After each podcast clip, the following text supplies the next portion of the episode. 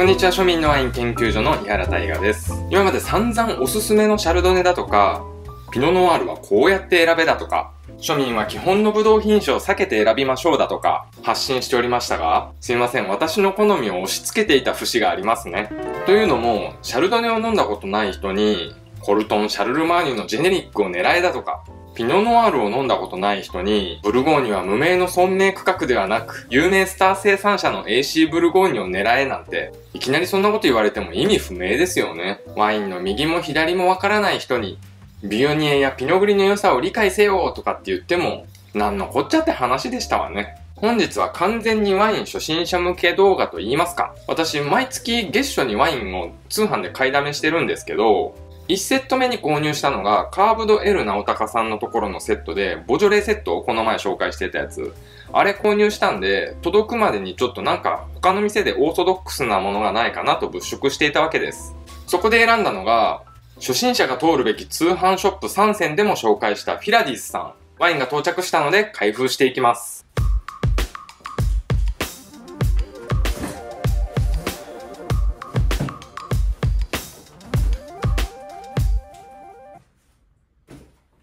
どうですか？このドライバーさんに対する圧力のあるステッカー。確か昔はもっとどぎつい言い方をしてて、高級ワイン入ってますみたいな感じで。あれ1000円ワイン買ってて、あれ貼ってるの見るとなんか心苦しさを感じてたんで、今の方がなんだか気持ちが軽くなりますね。まずは箱ワイン。私のように1日1本の消費じゃ足りないという人には絶対必需品だと思います。好きな時に好きなだけ飲めて、開封後も1ヶ月は酸化劣化しないとなると、一家に1箱箱ワインはいかがでしょうか？このワインは3リットル3800円と南フランス産のワインとしては少し高価なのですが、そこはフィラディス産ブランドを信用して買ってみました。まあ高いとは言っても、フルボトル換算 750ml 換算すると1000円以下なので、デリーワインとしても十分安い価格帯だと思います。そして今回のメインセットですね。選んだのは産地と品種の個性を知って楽しむビコーズシリーズ全種類セット。おそらくなんですけど、ラベルの裏に加工所南アルプスビバレッジさんの記載があったんで、おそらくバルクで日本に輸入してきて、日本で瓶詰めされているタイプだと推測しております。瓶ごと輸入してくるワインよりは、原価を抑えられてるから割安なんだ。だからコスパがいいんだと思い込んで飲んでみましょう。生産者とかの小難しい横文字がない分、産地と品種の違いを知るのに特化していますし、ワイン飲んだことない人にとってこの10種類を飲めばワインってこんなに味の幅があるんだだとか、同じシャルドネでもカリフォルニアと南フランスだったら全く別物じゃんだとか、いわば自分の好みが探れるんですね。ラインナップは南フランスのカベルネソービニョン、ピノノワール、シャルドネにグルナッシュ、カリフォルニアのカベルネソービニョンとシャルドネ、イタリアの土着品種と言われているネロ・ダーボラに、スペインのモナストレイル、ドイツで最も栽培面積の大きいリースリングにフランス産のスパークリングワインが入った合計10種類10本。薄味の赤ワインとと白ワインの基本品種とされているソービニオンブランが入っていないのが少し寂しいですが、独自性のあるセレクトでワイン飲み始めの方にぴったりなセットだと思います。ではなぜワイン飲み始めでもない私が今更買ったかと言いますと理由は3つあります。1つ目、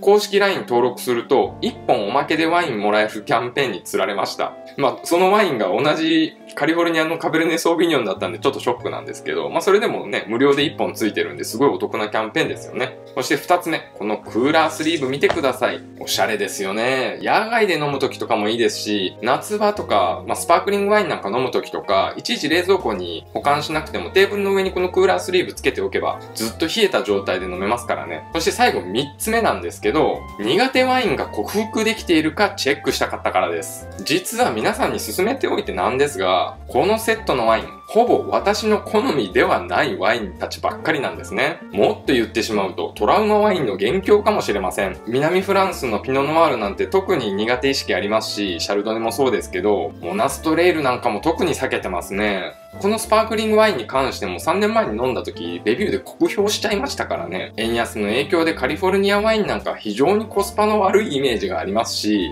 酸味が重要なドイツのリースリングが1000円台で買えるってちょっと不安なところもありますますよね。まあそうは言ってもですね、苦手なワインがある時不意にいつの間にか許容できるようになっていたりする時もありますし、ましてやそう思ってたのは、たま、季節柄たまたま美味しく感じなかっただけとか、そういうケースもあります。暑い時期に飲む、暑い時期に飲む濃いワインと寒い時期に飲む濃いワインだったら、確実に寒い時期に飲む濃いワインの方が美味しく感じるんですよ。そういった意味でこれからの季節、この濃厚タイプが多いワインセット、今から飲めばイメージがポジティブに変わってくるんじゃないかなと期待しているんです。そういった意味でも、今からワインを飲み始めるフェーズの方は、このワインたちをポジティブに捉えていくことができるかもしれませんし、仮に苦手だったなーって思ったとしても、これから訪れるであろう地雷ワインを避けていくことができるようになったり、より好みのワインを探すことが簡単にできるようになると思います。また、ワインは食事との組み合わせで印象が変わることが大いにありますし、そういった意味でこの苦手宣言しているワインたちを私が今後どのように飲んでいくのか、ブログや X の方で確認して追体験できるのも強みですよ。あと、ヒラディさんの公式サイトにですね、庶民のワイン研究所名義で過去のレビューとか出てくるんで、もし興味あったら探してみてください。昔レビュー割引とかあったんで、定番銘柄は足跡残してると思います。というか、久々にヒラディスさんの公式サイトから買ったんですけど、だいぶ昔と比べてパワーアップしてましたね。パーソナルワインデータっていうのがあって、自分がどんなワインを買っているのか、どんな品種を飲んでいるか、どういうの生産者が好きなのかっていうのを可視化できるようになってるんですよ。まあ、それのデメリットとしては、ポイントとかでも囲い込みしてきてるんで、一回フィラディスサン沼に落ちてしまうと、なかなか上がってこれないと思います。ボジョレ・ヌーボーは絶対に輸入しないなんて宣言しているプライドの高いワインショップですし、フォラムの内容が濃いので、ワインを勉強しながら飲みたいという人には、むしろフィラディスサン沼に落ちた方が幸せになれるかもしれません。こんなメモ書きシートまで、はい、入れてくれてるので、ワインを勉強したいって思っている人にはぴったりだと思います。ワイン難民の皆様、ワイン飲み始めのフェーズの皆様様、まずはこのビコーズシリーズで自分の好みを探していってみてはいかがでしょうか詳細は概要欄のリンクかコメント欄の方から確認してみてください。本日も最後までご視聴ありがとうございました。庶民のワイン研究所は一般消費者として購入動線から皆さんと同じ目線でワインショップを開拓し、自分で購入し、自分で飲んでレビューしております。もし少しでも参考になったという方は、高評価、チャンネル登録をして、またブログや X、インスタグラムの方のフォローもお待ちしております。それではまた次の動画でお会いしましょう。さよなら。